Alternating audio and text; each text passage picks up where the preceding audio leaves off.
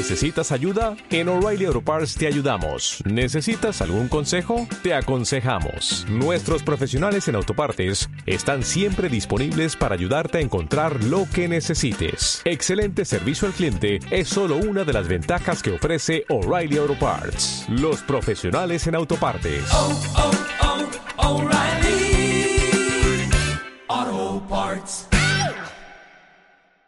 Popularmente se dice que el pasado siempre fue mejor. Pero, un momento, ¿es cierto esto? Sergio Pascual y Lucía Abarrategui buscarán respuesta a esta cuestión imprescindible. Si es que siempre han sido unos nostálgicos. Comienza Pasados. Corría el año 1993. ¿Cuándo se ha vivido como se vive? Eso es, ese- ese es el- Eso es, eso es, eso es Sociología puro. Y eso es, perdona Ignacio, eso es franquismo puro. presencia, quiero que estés a mi lado. No quiero hablar del futuro, no quiero hablar del pasado. Sí, efectivamente. Federico Jiménez Los Santos hablando del franquismo. En esa misma realidad, en ese mismo año, arranca un pasados muy especial que nos lleva directamente Estar a... hablando de Portugal. Y yo os voy a contar una cosa. Sí, señor, vamos a viajar a Portugal. Vamos directamente al corazón de la nostalgia. Vamos a Eurovisión.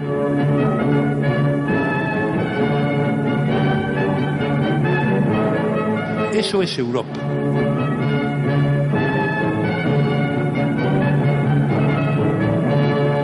Sí, eso es Europa y esto es Eurovisión. Y en este viaje nostálgico por diferentes temazos, España sonaba así en 1993.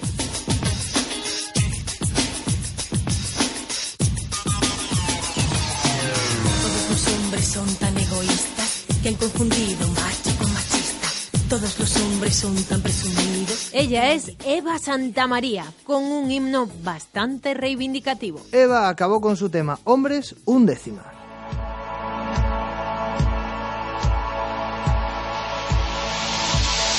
Hay quien maneja mi barca cada deriva me lleva. Hay quien maneja mi barca quién. La nostalgia también nos trae uno de esos momentazos que duele al hablar de Eurovisión. ¿Quién maneja mi barca?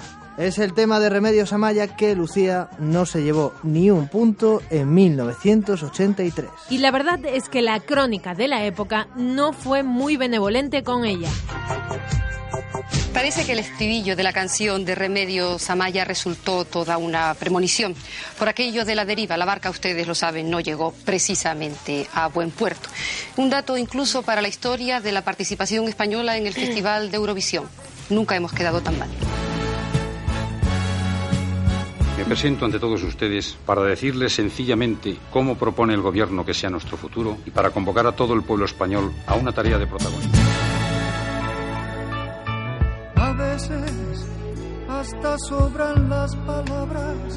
Venga, va, va, esta euronostalgia nos lleva a 1976. Año en el que Adolfo Suárez asumía la presidencia del gobierno. Sobran las palabras. Lo que no le sobraron a Braulio fueron los puntos. Quedó antepenúltimo. Es verdad. Venga, no dejemos que la realidad nos arruine la nostalgia.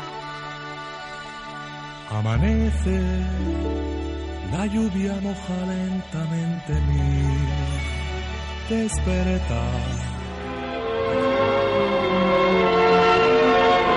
El 8 de marzo de 1972, el Palacio del Pardo se vistió de gran gala para celebrar el enlace matrimonial de la señorita María del Carmen Martínez Bordiú Franco, nieta de su excelencia el jefe del Estado, con su Alteza Real, don Alfonso de Borbón Dampier.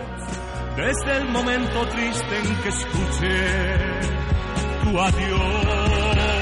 Va, va, va. 1972. En ese año, además del gran bodorrio, Jaime Morey llevaba el festival Amanecer. Y no acabó de amanecer la cosa. Bueno, chico, quedó décimo. No está tan mal teniendo en cuenta mm, lo que vino después. Es verdad que un año antes casi rozamos la victoria.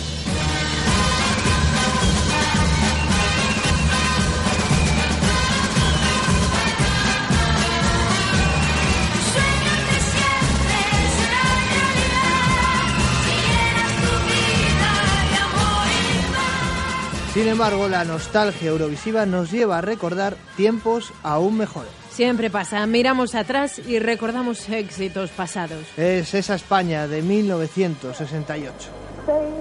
A nuestro lado, señoras y señores, comentaristas de toda Europa, estamos oyendo que repiten España vencedora.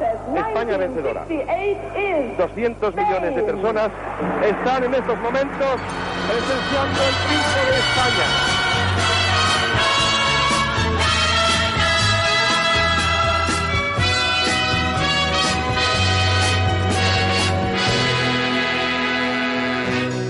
Ese la, la, la, la de Maciel abrió la veda para que un año después Salomé culminara dos años gloriosos. Eurovisión hablaba español. Desde que llegaste ya no vivo llorando, vivo cantando, vivo soñando. Y tras el triunfo, la apoteosis final, los aplausos, la entrega de premios por Maciel, la gran vencedora del anterior Eurofestival. Nuevo triunfo para España de la mano de otros tres países europeos.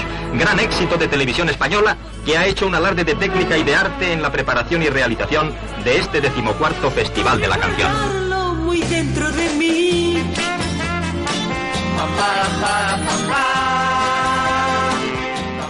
Y con ese vacío que deja la nostalgia, recordamos que ella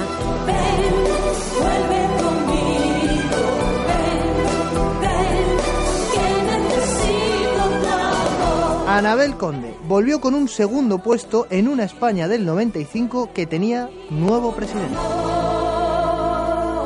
En las actuales circunstancias no le queda más que una salida honorable, presentar su renuncia al rey y aconsejarle respecto a qué miembro de su partido reúne las mejores condiciones para sustituirlo. nuevos conflictos Canadá acusaba a España de pescar alevines, pero detrás de su gesticulante ministro de Pesca, lo que había era una dura pugna por una nueva especie, el fletán. y un héroe habitual. Miguel Indurain entró a formar parte del club de los cuatro más prestigiosos del mundo del ciclismo, junto a. Después de este pequeño recorrido por nuestra historia eurovisiva, toca llegar a la pregunta trascendental, Lucía, ¿qué hace de este pasados algo tan nostálgico?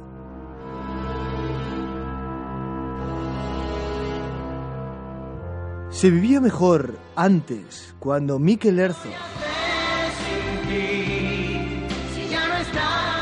Lidia, No quiero escuchar tu voz susurrar. Ramón del Castillo, Son de Sol, No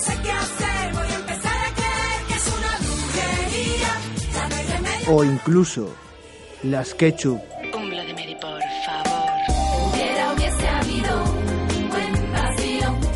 que ahora, con Amaya y Alfred, Nunca llegué a imaginar que viajar a la luna sería real. Lo pones todo al revés. Cuando besas mi frente y descubro por qué.